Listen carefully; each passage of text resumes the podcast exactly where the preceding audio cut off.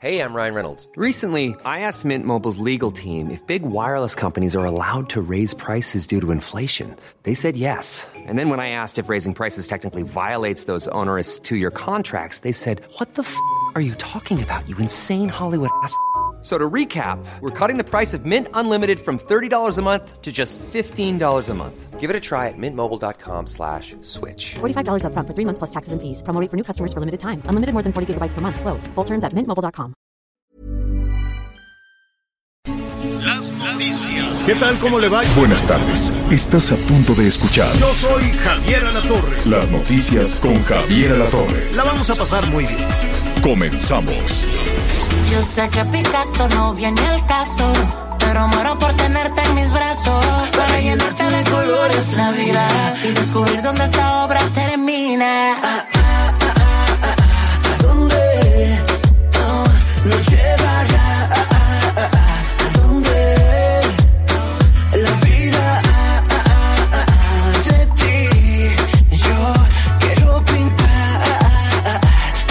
Muy bien. Eh, aquí estamos ya con usted. Gracias, gracias por su compañía, gracias por acompañarnos. Estamos iniciando la tarde con muchísima información y con y con eh, me costaba mucho trabajo saber quién estaba cantando tan gangoso, pero creo que es este muchacho que se llama Nacho. Nacho, así nomás, Nacho. Saludos a Venezuela, él es venezolano y los otros son Río Roma. Y bueno, pues ya sabes, este ritmo no es nada difícil, ¿no? Tan, tan, tan, tan, tan, tan y cosas así. Miguel, Miguel Aquino, ¿cómo estás? Qué gusto saludarte. ¿Cómo estás, Javier? Muy buenas tardes. Me da mucho gusto saludarte a ti y a todos nuestros amigos a lo largo y ancho del país. Parece que el clima comienza a mejorar desde el norte. Bueno, en el centro creo que todavía hace un poco de frío, pero buenas noticias para el sureste. La lluvia, por lo menos el fin de semana, empezó a disminuir un poco, aunque esto no significa que hayan terminado los problemas. Vamos a estar en Tabasco, Javier. el río. Sumacinta, lamentablemente, está presentando niveles importantes en el momento de que empezó a subir ya, y esto ya es un riesgo, por supuesto. Sí, hay que tener, hay que, hay que ponerle muchísima atención, muchísimo cuidado a la crecida, a la crecida de los ríos, que si bien la lluvia ya no ha sido tan intensa en, en Tabasco, pero sigue eh, registrándose lluvias, por ejemplo, en, en Guatemala, que ha tenido también un fin de semana muy, muy violento por diferentes temas, ya lo estaremos ahí eh, tocando, algunas lluvias también en Chiapas, entonces pues eh, viene bajando de las partes altas y el- al desembocar en, eh, en Tabasco, pues provoca una serie de problemas muy, muy fuertes. El río Puscatán, eh, nuestros amigos que nos sintonizan esta tarde allá en Tabasco, pues están ya preocupados por lo que está eh, sucediendo, desde luego, con este. No, no es el único, no es el único río que empieza a registrar un crecimiento importante en sus niveles. Está el Usumacinta y el Puscatán. Y entonces esto, pues ya encendió las señales de alerta. La gente está muy nerviosa. Y lo que hizo la autoridad, que al ratito vamos a platicar con ellos, es decirles, ¿saben qué? Váyanse a las zonas altas. Entonces, eh, nuestros amigos en Tenosique, en Jonuta, Centla, en donde más en Balancán, pues están muy, muy preocupados porque las inundaciones ahí continúan. Así es que ahí estamos y tienes toda la razón, hay bajas temperaturas eh, en el centro. Mire, hoy con menos 5 en las zonas altas del Estado de México, así es que pues ya sabrá usted para salir a hacer ejercicio, batallas, batallas un poquito, no llegamos a, a menos 5, pero sí estuvimos por ahí entre los 3, más o menos 3, 4 grados esta, es- es- esta mañana al amanecer, donde sí estuvieron muy, muy bajas las temperaturas, es en las zonas serranas de Durango, em, de donde más de Chihuahua, y sí, también en las zonas altas del Estado de México, de Puebla, también saludos a Puebla que amanecieron ya con bajas temperaturas. Falta todavía un mes, más o menos, un mes para que inicie el, la- el, eh, eh, el invierno, ¿no? Seguimos en, eh, en otoño, tendremos todavía un mes frío, frío de otoño. Anita Lomelí, ¿cómo estás? Qué gusto. Hola Javier, ¿cómo estás? Buenas tardes. Miguel Aquino, buenas tardes. Qué gusto saludarlos. Pues Javier, con mucha información que se desarrolló este fin de semana, veíamos en el tema de del proceso electoral que se está gestando ya para el próximo año, pues lo que pasó en Monterrey, Nuevo León, Mario Delgado, dirigente de Morena, pues por un lado ofreció junto con el sector empresarial pues hacer equipo y no confrontarlo, pero la verdad es que pues hubo un poco de golpes y sombrerazos porque la posible nominación de Clara Luz Flores, la alcaldesa de Escobedo, Nuevo León, como candidata de Morena a la gubernatura de 2021, pues agravó un poco las divisiones internas en el partido en el poder. Así que vamos a ver Pues, qué fue lo que me- pasó más adelante. es que el marido le echó tierra, ¿qué es eso? Ay, Es no, que el marido de. Clara Luz le dije, no, si votan por ella estarán votando por mí, sas. Y qué bueno que no hemos avanzado en las cuestiones de, De género. en las cuestiones de, de género. Oiga, eh, bueno, vamos a, a- a revisar también algunas cifras, ya se acabó el buen fin.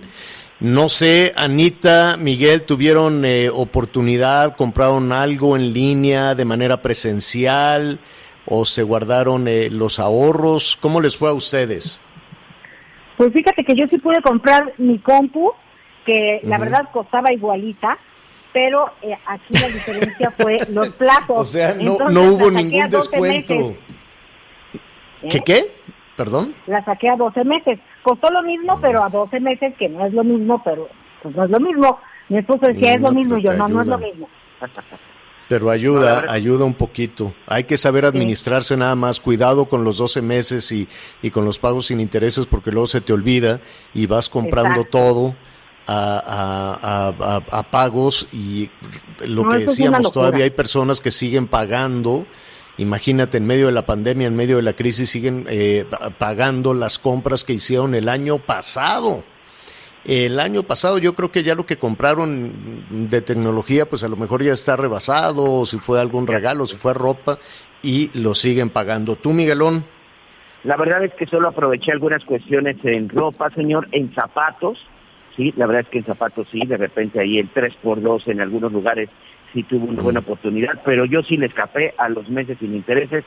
Soy muy malo administrándome en ese sentido, la verdad, y siempre se me olvida y cuando supuestamente tenía que pagar 100 pesos, cuando me di cuenta, ya pagué 120 o 130. Así que solo nos gastamos lo que teníamos, pero sí, en algunos lugares sí la oportunidad del 3x2 creo que era una buena opción. Vamos a platicar también con algunos comerciantes para que nos digan cómo les fue. Es más, eh, está el teléfono a su disposición, está el teléfono abierto para que nos dé su percepción de este larguísimo buen fin, eh, si lo aprovechó, eh, si, si, si está la economía precisamente para hacer estos, estos, eh, estos planes de- del consumo. Yo sé, desde luego, que todo nivel de consumo con responsabilidad, no consumir con responsabilidad, este, pues nos puede llevar a activar la economía. Es un poco la estrategia del gobierno federal con los apoyos, eh, los apoyos económicos, las becas, no, no son becas, son este pensiones, becas, en fin, todo este dinero que, que se va entregando a las personas en diferentes partes del mundo. Un poco la estrategia es que regrese a la economía como eh, el consumo de bienes, ¿no? Es, es un poco la, la estrategia del gobierno federal. Dijo, no vamos a apoyar a las empresas, no vamos a apoyar a las grandes empresas, pero eh, vamos a repartir el dinero para que eh, eh, se presenten y, y consuman, ¿no? Es, un, es a grandes rasgos, desde luego, la estrategia. Pero si usted es comerciante, pequeño, mediano, gran comerciante, díganos cómo le fue. Díganos si aumentaron sus ventas, este, si tuvo por ahí alguna dificultad o no con el tema de, de las eh, cuestiones sanitarias, si se presentaron, si no se presentaron. Eh, es, eh, es curioso, ¿no? Porque eh, cuando te mueves de la estación al canal de televisión o del canal de televisión a la casa, en fin, hay actividades en las que no nos hemos detenido, como esta, que nosotros le agradecemos, esta es una actividad esencial y por lo tanto pues no hemos parado ni un solo día. Pero pues puedes ver negocios cerrados, muchos negocios cerrados, mucha vivienda también en venta o en renta, ¿no? Hay muchísima vivienda que está en venta o en renta, no sé cómo estén los, los, los precios de los bienes raíces, pero eso lo vamos a retomar eh, también esta, esta semana. Y veremos de los comercios, ¿no? No me refiero a los grandes centros comerciales, sino los pequeños, medianos negocios, a ver cómo les fue. Al ratito vamos a platicar con Cuauhtémoc Rivera, que es el presidente de la Asociación Nacional de Pequeños Comerciantes. Ellos tienen un primer saldo, un primer balance para ver si eh, rindió frutos, si, se, si lograron recuperarse después de de esta catástrofe que ha significado el confinamiento, esta catástrofe que ha significado la estrategia eh, sanitaria que le ha pegado a la economía de millones y millones de personas. La verdad es que no se recupera. Y mire, una de las mediciones más pertinentes independientemente de lo que nos diga esta Asociación Nacional de Pequeños Comerciantes, una de las mediciones eh, eh, el trabajo que realiza el INEGI. Todos sabemos que el, área de la construcción, la industria de la construcción es el gran termómetro de la economía nacional. Cuando la industria de la construcción está bollante, cuando la industria de la construcción está eh, abierta y es generosa, pues se generan muchísimos empleos en cascada aquí lo hemos dicho, no es únicamente para los eh, trabajadores, de la, trabajadoras también, porque hay muchísimas mujeres en las, en las construcciones, trabajadoras, trabajadores, ¿no? Los albañiles con todos los, los niveles, pero también están los eh, electricistas, los vidrieros, los este, carpinteros, eh, en fin, toda esta gama de, de proveedores de servicios eh, tan, tan grande, ¿no? Cuando se detona la industria de la construcción, se detona también en buena medida todo lo que hay alrededor de esto. Entonces, hoy por la mañana estaba revisando las cifras que da el INEGI. Eh, respecto a la situación comparada con el año pasado y mire, dibuje en, en su mente o si tiene ahí un papelito, dibuje una L, ¿no? Dibuje una L y así es más o menos la, situación de la industria de la construcción. Es decir, cayó em, en sus empleos, en su actividad, y así se, y así se mantiene. Hágase de cuenta la L y luego hacia la o sea, la L es el palito horizontal y luego el vertical para abajo.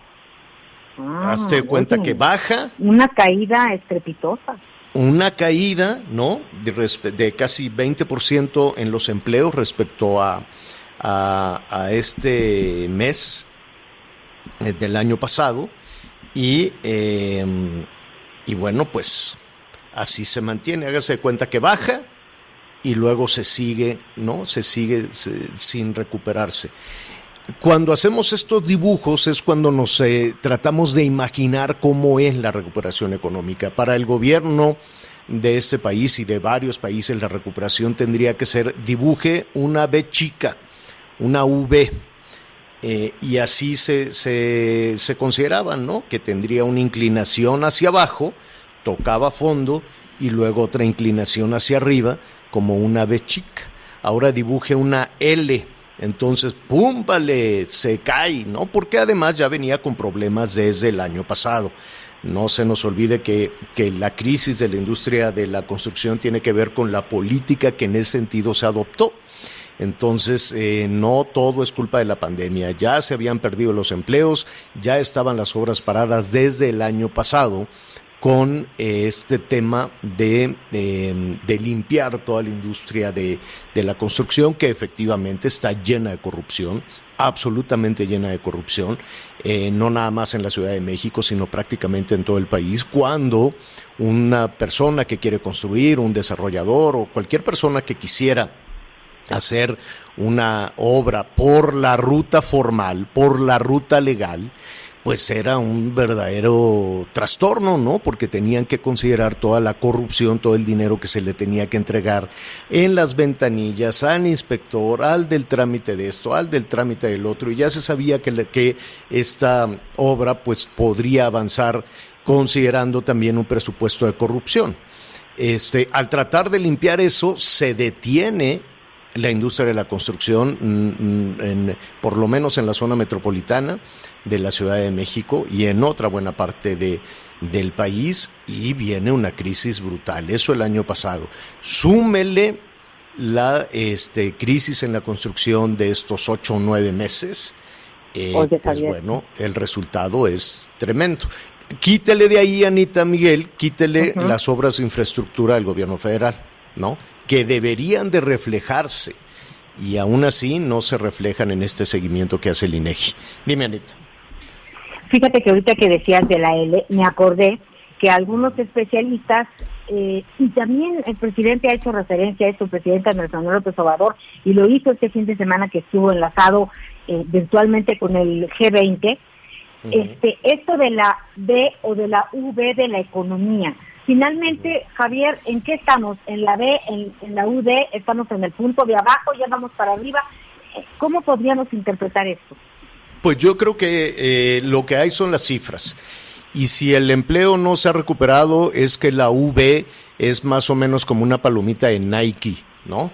No hay, no hay un, no hay todavía un crecimiento. Yo creo, de acuerdo a las cifras que está dando el INEGI, que seguimos en una L, tratando de recuperar empleos. Hoy por la mañana el presidente decía en octubre fueron 100 mil, en septiembre otros, ¿no? Este, tantos números, pero no, no, no tenemos una franca recuperación del empleo y eso queda muy claro con la industria de la construcción. Miguel. Sí, y precisamente en el tema de la construcción, Javier, es muy importante decirlo.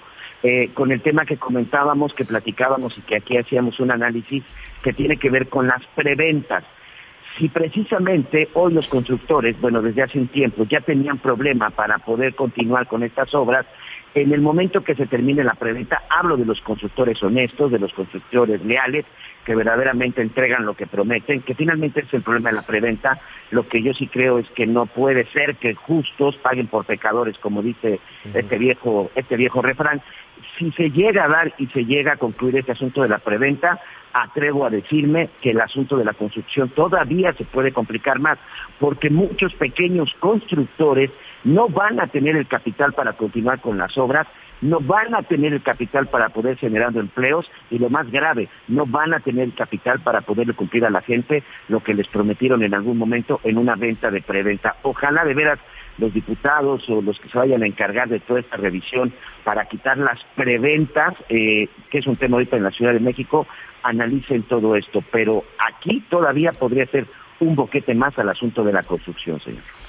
Bueno, eh, la buena noticia, vamos a, comentarle que ya hay otra vacuna que se acerca, ¿no? Esta, esta eh, aquí le hemos dado la, la, revisión de que las vacunas tienen una efectividad altísima, ¿no?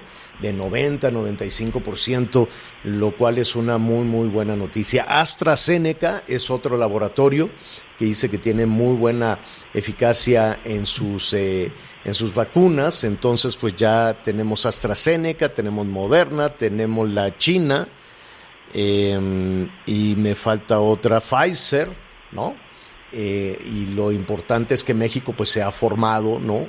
En cada uno ha levantado la mano con antelación para el traslado de las vacunas. No sé realmente cómo le van a hacer independientemente de, de revisar en el presupuesto cuánto dinero se tiene destinado, cuál, cuál es la partida que se tiene destinada para la compra de millones y millones de dosis es que no había, contra el COVID-19. ¿No había dinero o no había no, partida? no, acuérdate que cuando revisamos el presupuesto era una de las preguntas de dónde va a salir el dinero para pagar las vacunas, porque decían, ya lo tenemos, ya lo tenemos, pero no había nada que especificara que eso se destinará a la vacuna tan pronto sepamos cuál es. Y, este fin de semana, pues ya ves que nos enteramos que el INSABI se quedó sin dinero, entonces no sé de dónde lo van a sacar. Sí, esa es una de las grandes preguntas que se están haciendo incluso los legisladores, también los de Morena, porque no, no queda muy claro quién va a pagar eh, las vacunas que está comprando Marcelo Ebrard. No sé si en el presupuesto de la Cancillería, porque como ahora la Cancillería hace las funciones de la Secretaría de Salud, de la Secretaría de Gobernación eh, e incluso pues algunas reservadas también para, para las Fuerzas Armadas, en fin, vamos a ver de dónde salen. Pero la buena noticia es que ya es un hecho, ya existe la vacuna. Pero lo que aquí estamos preguntando es cómo se va a distribuir esa vacuna si no tenemos este instituto eh, eh, que iba a, a, dirigir este David León antes de que cayera en desgracia por andarle dando dinero al hermano del presidente. Él iba a ser el encargado de desarrollar este instituto para la distribución de las medicinas en el país y eso se quedó volando. Entonces, si no está diseñado, que eso cuesta muchísimo dinero, no solo cuesta dinero, sino que se tiene que eh, eh, realizar una logística. ¿No cree usted que es tan sencillo? A ver, si enviar un paquete en estas empresas de mensajería es un verdadero drama, lo engañan, le dicen que lo entregan, no lo entregan, que si llega un día, llega el otro. Si estas empresas que profesionalmente se dedican a la paquetería son un verdadero desastre, ahora imagínese este, una empresa que tenga la responsabilidad de la vida y de la salud de las personas. Esa es una parte preocupante que no está del todo resuelta, de, definitivamente, porque no es únicamente andar por los caminos de Dios llevando cajas con, con, con, paracetamol o con medicamento. Esta es una medicina muy especializada, aquí lo hemos dicho, tiene que distribuirse en frío, en frío, bajo cero. Y para ello se requieren contenedores, no nada más estos camiones como los que reparten pollo con hielo o estos eh, camiones que reparten los alimentos congelados, eh, que puede ser un buen principio, ¿no? Que puede ser un buen principio si así como se, se reparten ahí, vemos en las carreteras, en los autobuses, este tráiler, pero no es lo mismo repartir bolsas de chícharo congelado que repartir vacunas. Eso tiene que, eh, de eso también, eh, si no queda muy claro de dónde van a sacar para comprar la vacuna, imagínese de dónde van a sacar para diseñar la estrategia de, eh, de distribución de medicamentos y de, de, distribución de medicinas. Y estamos buscando a este laboratorio chino y estamos buscando a las autoridades sanitarias de la Ciudad de México, de, eh, de Guerrero y de Oaxaca para que nos digan cómo distribuyen la vacuna china. Si en una hielerita, así rudimentariamente, en un refri, o no requiere, o no requiere refrigeración la vacuna china. ¿No? Porque eh, llama la atención que se diga, oiga, las vacunas de, de, de Estados Unidos, de Europa, Alemania, requieren una, un traslado en frío de menos 70 grados centígrados y la vacuna china la están distribuyendo, este, aquí ya la están aplicando en la Ciudad de México, ahí creo que en nutrición o algo, la gente va, se forma de, como voluntario y le ponen la vacuna cómo la tienen, cómo, ¿no? cómo la distribuyen, cómo la tienen ahí almacenada, cómo es la aplicación. Hay grandes dudas y, y, la verdad créame que estamos insistiendo en buscar a las personas que están aplicando esa vacuna, que es un hecho que ya la están aplicando, para saber cómo lograron llevarla desde China hasta Oaxaca. ¿Cómo lo hicieron? ¿No? ¿Cómo lo están distribuyendo? En fin, llámenos, estamos, eh, estamos iniciando, tenemos muchísimo tema para conversar con usted. ¿A qué número, Miguelón? Recuérdanos. Por supuesto, señor, al 55 79 00 50 62. 55 79 00 50 62 y aquí precisamente estoy contestándole a algunos de nuestros amigos de la zona de Villahermosa, también de la zona de Puebla, muchas gracias. A Chihuahua también les mando un abrazo y a todos nuestros amigos en el estado de Jalisco. Y por cierto, estoy aquí contestando un mensaje de un amigo de Michoacán que dicen, ya estamos cansados de los bloqueos y vaya que eso también sigue complicando las cuestiones económicas, no solo en el estado de Michoacán, sino en otros estados. Yo trabajo de eso, de, del bloqueo, del bloqueo ahorita hablamos porque me parece ya muy sospechoso el asunto. Lo compartimos con, con, con, con nuestros amigos. Volvemos, no se vaya. Sigue con nosotros. Volvemos con más noticias. Antes que los demás. Heraldo Radio. Heraldo Radio.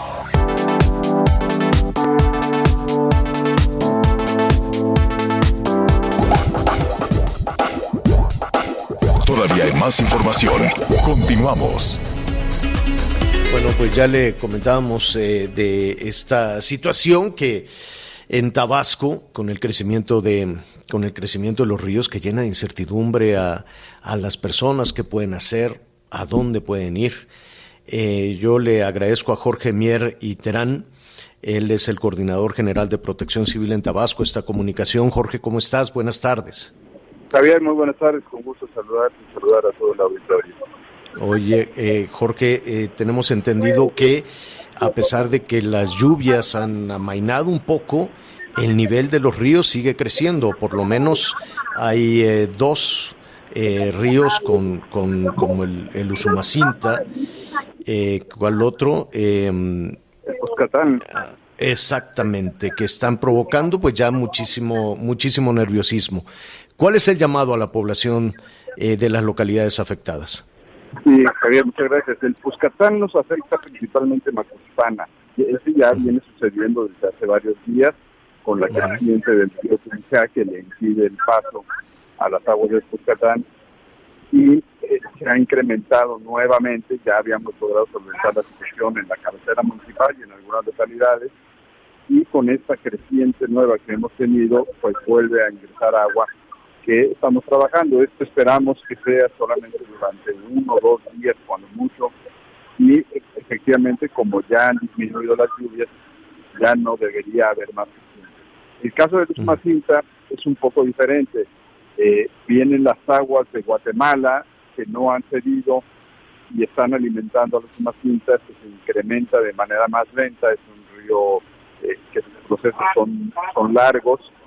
Ya el día de hoy tenemos eh, la cabecera municipal de Tenosique y varias comunidades cercanas al río que están eh, presentando encharcamientos e inundaciones y eh, las aguas vendrán recorriendo el cauce de Usumacinta para llegarnos a Balancán primero, probablemente hoy en la noche o mañana ya tengamos algunas anegaciones en este municipio y continuarán.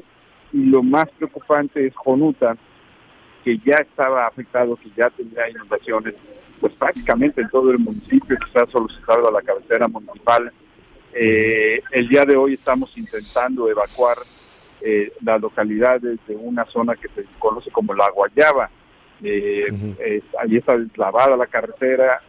Lo más urgente es sacar alrededor de 600 personas que pretendemos llevarnos a un municipio cercano que se llama Emiliano Zapata para que se resguarden pues de manera adecuada. Y después ir observando también la creciente de este río que ya rebasó sus máximos históricos, eh, eh, ver de qué manera nos va a ir afectando ya no solamente zonas de regulación y comunidades cercanas al río, sino que se podría extender un poco más. Eh, ahorita precisamente estamos iniciando un sobrevuelo con la Coordinadora Nacional de Protección Civil eh, para valorar cuál es la situación y poder tomar algunas otras medidas. Pero por lo pronto hay eh, eh, comunidades en riesgo, como ya lo, como ya lo estás eh, señalando, y vaya, por muy pequeña que sea esta comunidad, hablar del traslado de 600 personas se requiere pues de un esfuerzo enorme por los deslaves, cómo trasladar por lo menos a estas 600 personas eh, de esta localidad, La Guayaba, aunque hay otras, eh, eh, el mismo Emiliano Zapata, Jonuta, que más, Balancán, Tenosique, eh, ¿en dónde tienen la capacidad suficiente para, para esto? ¿Cómo los trasladan? Le- la- las trasladan a las personas con, con, con alguna... Es, de- es decir, la, la gente quiere llevar, llevarse sus cosas. ¿Qué hacen en una situación como esta? desde luego, como sabes, contamos con el apoyo de, de- de la Secretaría de Defensa Nacional, de la Secretaría de Marina, con de N3 y el Plan Marina, que nos apoyan al traslado de todas estas personas. Eh, afortunadamente, ahorita todavía los podemos sacar por tierra. Si pueden ellos a salir en este momento, los sacamos por tierra. Y esperamos a que lleguen las aguas del río, pues ya va, va a ser más complicada la situación porque tendría que ser por lancha. Por eso queremos en estas dos comunidades específicamente que están en alto riesgo de eh, eh, sacarlos ya de una vez. Está trabajando. Y lo- pero los llevan, los llevan a dónde, Jorge? a refugios, a refugios temporales. A refugios temporales. temporales que están, que están ya instalados, ya preparados. No olvidemos que desde mayo nosotros eh, tenemos el inicio de la temporada de huracanes y se preparan refugios en todo el estado, más de 500 refugios temporales eh, eh, se tienen ya digamos ubicados para poder para poder hacer la, el traslado de personas. Adicional a eso, y dada la pandemia del COVID, se ha solicitado a la gente que considere primero la posibilidad de ir a refugiarse con familiares, con amistades que vivan en zonas que no son de riesgo. Así sucedió, por ejemplo, en Villahermosa con el inicio de las instalaciones el día 30 de octubre, de octubre eh, la mayoría de la gente se fue con familiares. Y solamente alrededor de 4.000, 4.500 personas aquí en la capital del estado fueron quienes se fueron a refugiar a, los albergues y refugios temporales. Pero estas, 600 familias van a refugio temporal en Emiliano Zapata.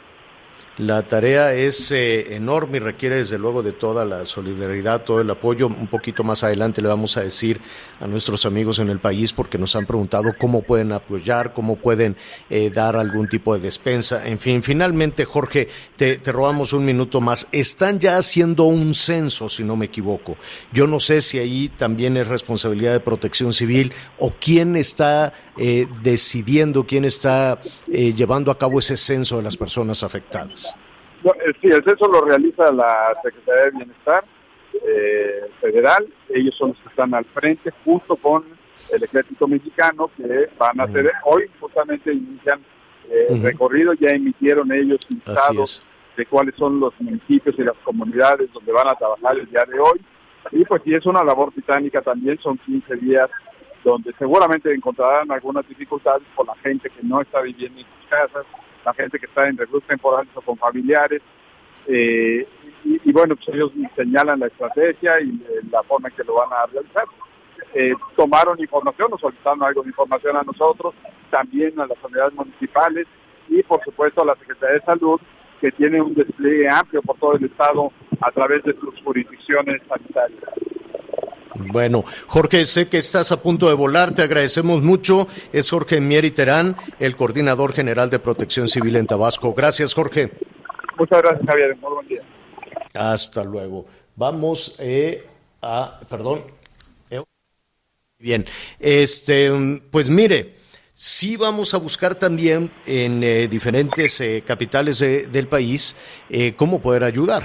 Eh, sé que hay representación del estado de Tabasco, de Chiapas, de, las entidades con algunas calamidades, en donde hemos podido entregar pues un poco de ayuda, un poco de despensa, eh, lo, básico, lo fundamental para apoyar a estas familias. Así es que en un ratito más, Miguel, Anita, pues vamos a localizar por lo pronto en la zona metropolitana este, y a ellos les preguntaremos en el resto del país cómo puede eh, una familia ayudar a otra familia. ¿Cómo vamos con los comentarios, Miguel?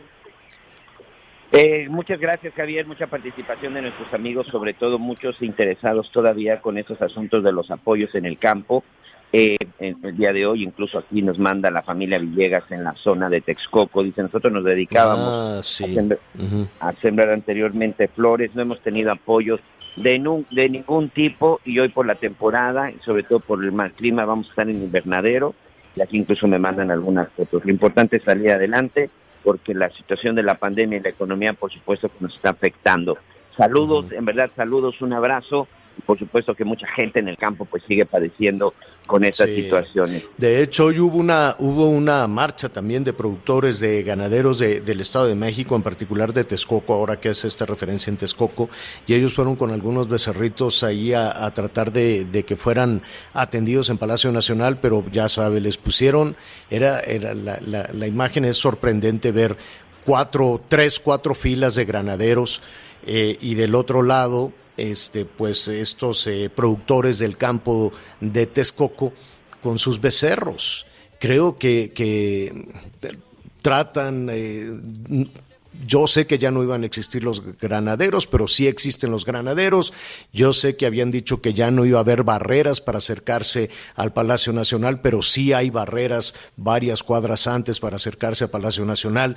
Yo sé que se había dicho que el Palacio Nacional iba a ser de puertas abiertas para escuchar las demandas de la ciudadanía, pero nos damos cuenta que pues no, no, no ha sido, no ha sido así. Así es que estos eh, productores de eh, ganadería que están demandando los apoyos, no dicen no nos llegan los apoyos, hay una línea de corrupción y eh, trataron de ser escuchados allí en Palacio Nacional y no fue, no fue así. Al ratito le vamos a ofrecer también ese reporte. ¿Qué más, Miguelón? Aquí también mucha gente nos ha estado marcando, incluso de los Estados Unidos, sobre qué fue lo que sucedió con esta pequeñita de 12 años que había sido reportada como secuestrada como desaparecida en la zona de Zacatecas, en Fresnillo, para ser específicos. Eh, lamentablemente, el día de ayer apareció su cuerpo. Nos mandan un mensaje de la zona de San Diego. Dice, nosotros somos de Zacatecas, estamos, eh, estamos preocupados.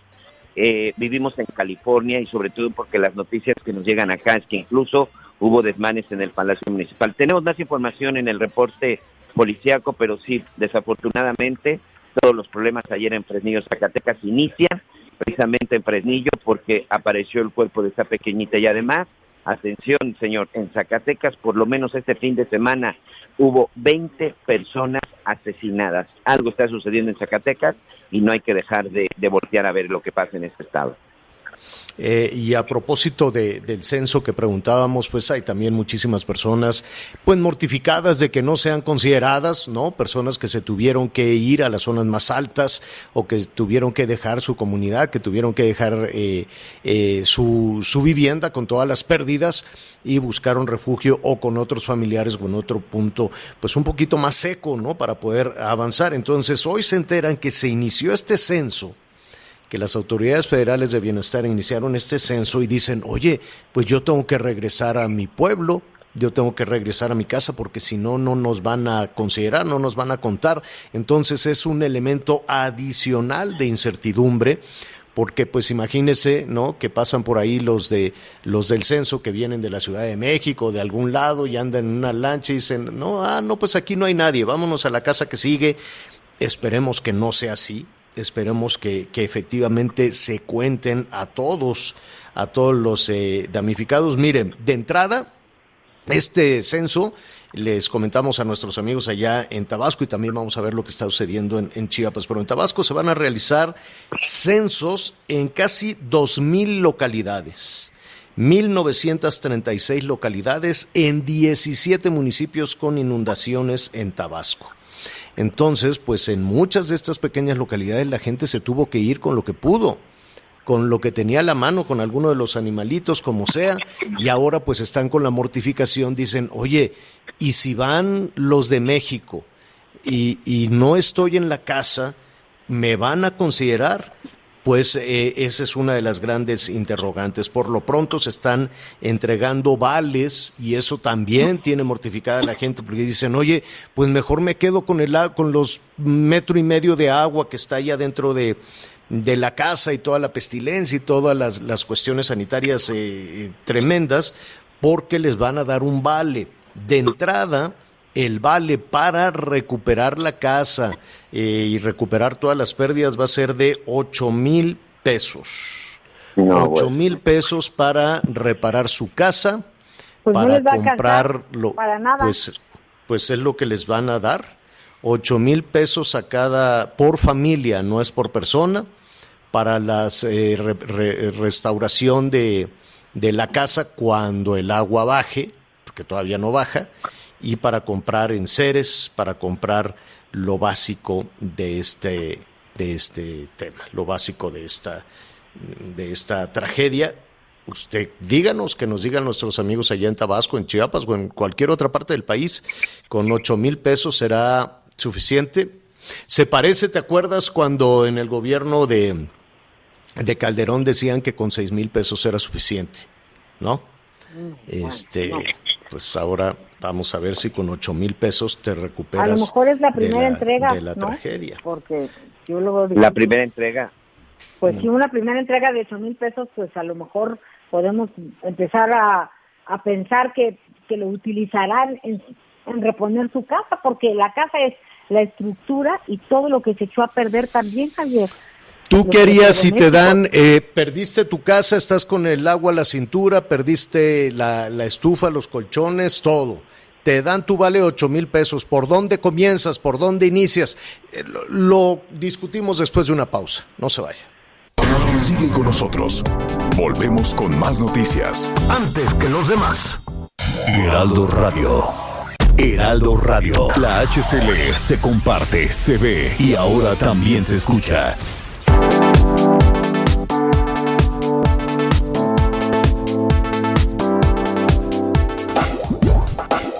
Todavía hay más información.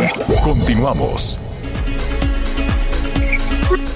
Muy, muy bien, muchas gracias. Saludos a todos nuestros amigos. En unos minutos más estaremos leyendo todos sus comentarios. Pero bueno, sin duda, ya lo platicábamos al inicio del noticiero.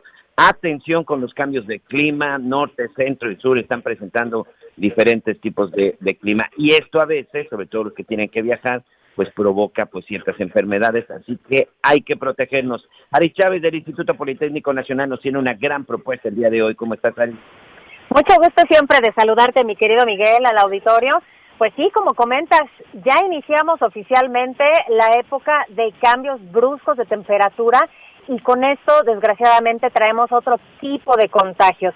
Por eso es muy importante fortalecer nuestro sistema inmunológico, además de la sana distancia, además del cubrebocas, que es vital, reforzar nuestras defensas es lo único que verdaderamente nos va a proteger.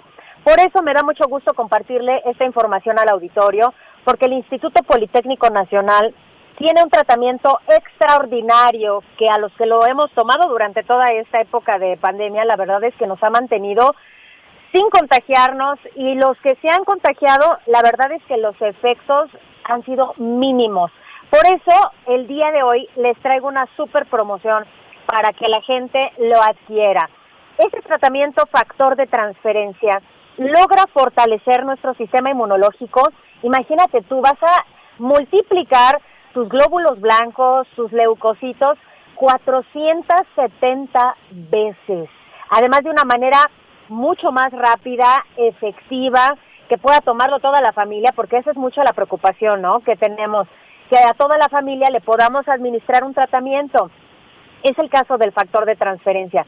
Es una dosis diaria, es de manera sublingual, viene en una ampolleta, se saca el liquidito, se pone debajo de la lengua, unos minutitos y ya está. Es un periodo muy corto de, de dosis, de 10 a 12 tomas, una diaria, y con esto es suficiente para reforzar nuestras defensas. ¿Qué vamos a lograr? Crear una barrera protectora que haga mucho más difícil un contagio. Esta es una muy buena noticia por parte del Instituto Politécnico Nacional.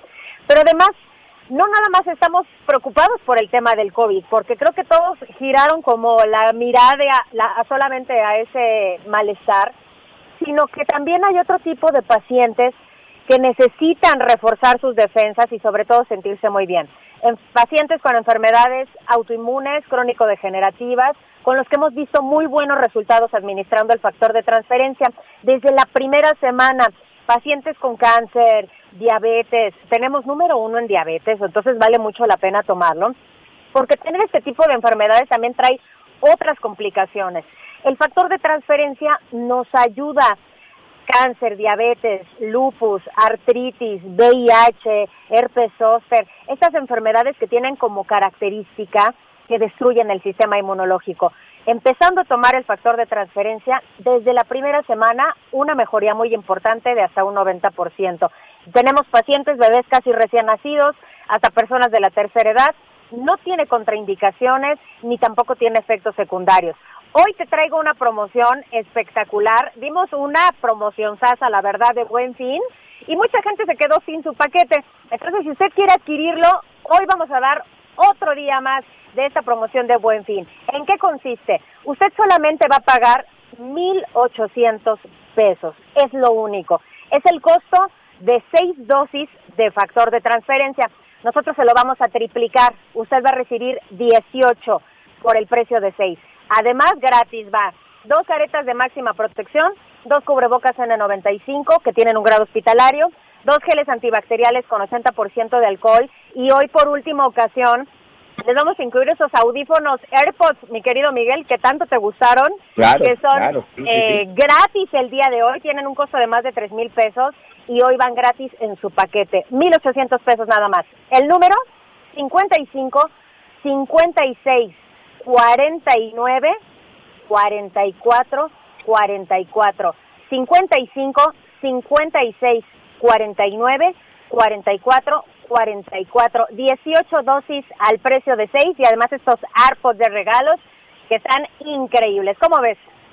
No, en el momento de hacer cuentas prácticamente es un regalo. Muchas gracias, Aris. Les mando un abrazo. Cuídense mucho. Muchas gracias a todos nuestros amigos del Instituto Politécnico Nacional. Tenemos que hacer una pausa, pero ya regresamos con más en las noticias con Javier Alatorre. Sigue con nosotros. Volvemos con más noticias. Antes que los demás. Heraldo Radio. La HCL se comparte, se ve y ahora también se escucha. Todavía hay más información. Continuamos. Iniciando prácticamente la última semana de noviembre, ¿no? Bueno, todavía le quedan dos, dos días para la, para la próxima semana. Y el siguiente fin de semana, pues era, eh, había muchísimo eh, movimiento ya en diferentes carreteras, diferentes autopistas, por las peregrinaciones. Algunas eh, que se dirigían hacia la Ciudad de México, hacia el Tepeyac, ¿no? Para, pues para acudir con la morenita del Tepeyac y la Virgencita de Guadalupe. Otras eh, peregrinaciones a diferentes santuarios guadalupanos en el país. Em, la basílica va a estar cerrada y la van a cerrar eh, desde el 10, desde el jueves 10, si no me equivoco, de diciembre hasta el domingo 13. Eh, la basílica estará cerrada, no sabemos qué va a suceder todavía con las peregrinaciones, si se van a, a dirigir a algún otro santuario o de cualquier forma, así como el día de San Juditas, de San Judas Tadeo, que de cualquier forma, pues eh, eh, las personas movidas por su fe, pues acudieron ahí al, a la- al templo de San Hipólito y tuvieron que abrir las puertas a pesar de que iba a estar cerrado. De entrada las autoridades, la Iglesia Católica dijo ya, ¿saben qué? Va a estar cerrada para evitar mayores contagios. La Basílica de Guadalupe cerrada del 10 al 13, pero estaremos revisando lo que se decida con los diferentes te- templos en eh, eh, santuarios guadalupanos en el país. Por lo pronto, pues no, no estará abierta eso, Miguel, Anita, no, no, no, no significa que las peregrinaciones se suspendan, ¿no?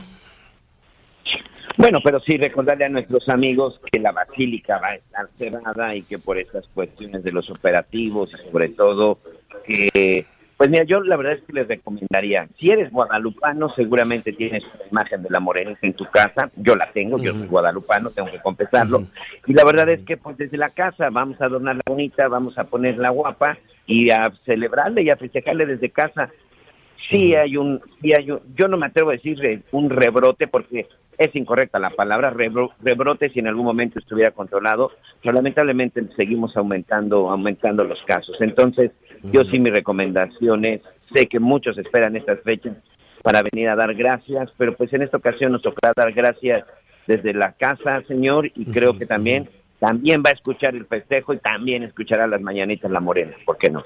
Estamos por concluir la primera parte, la primera parte del programa. ¿Cómo vamos con los... Gracias por acompañarnos en Las Noticias con Javier La Torre. Ahora sí ya estás muy bien informado.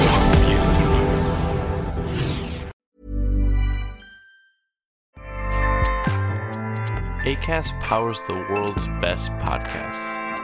Here's a show that we recommend. The Real Housewives is a guilty pleasure for most, but if you're looking to not feel guilty about that pleasure, tune in to Everything Iconic with me, Danny Pellegrino, where I break down all the messy moments and behind the scenes antics of Bravo's popular franchise. And on Everything Iconic, I also interview celebrity guests like Kelly Ripa, Kiki Palmer, Drew Barrymore, Cameron Diaz, and more about their guilty pleasures, their past work, and so much more. So if you're pop culture obsessed and find yourself watching way too much reality TV like me, tune in to Everything Iconic with Danny Pellegrino, wherever you listen to podcasts. ACAST helps creators launch, grow, and monetize their podcasts everywhere. ACAST.com.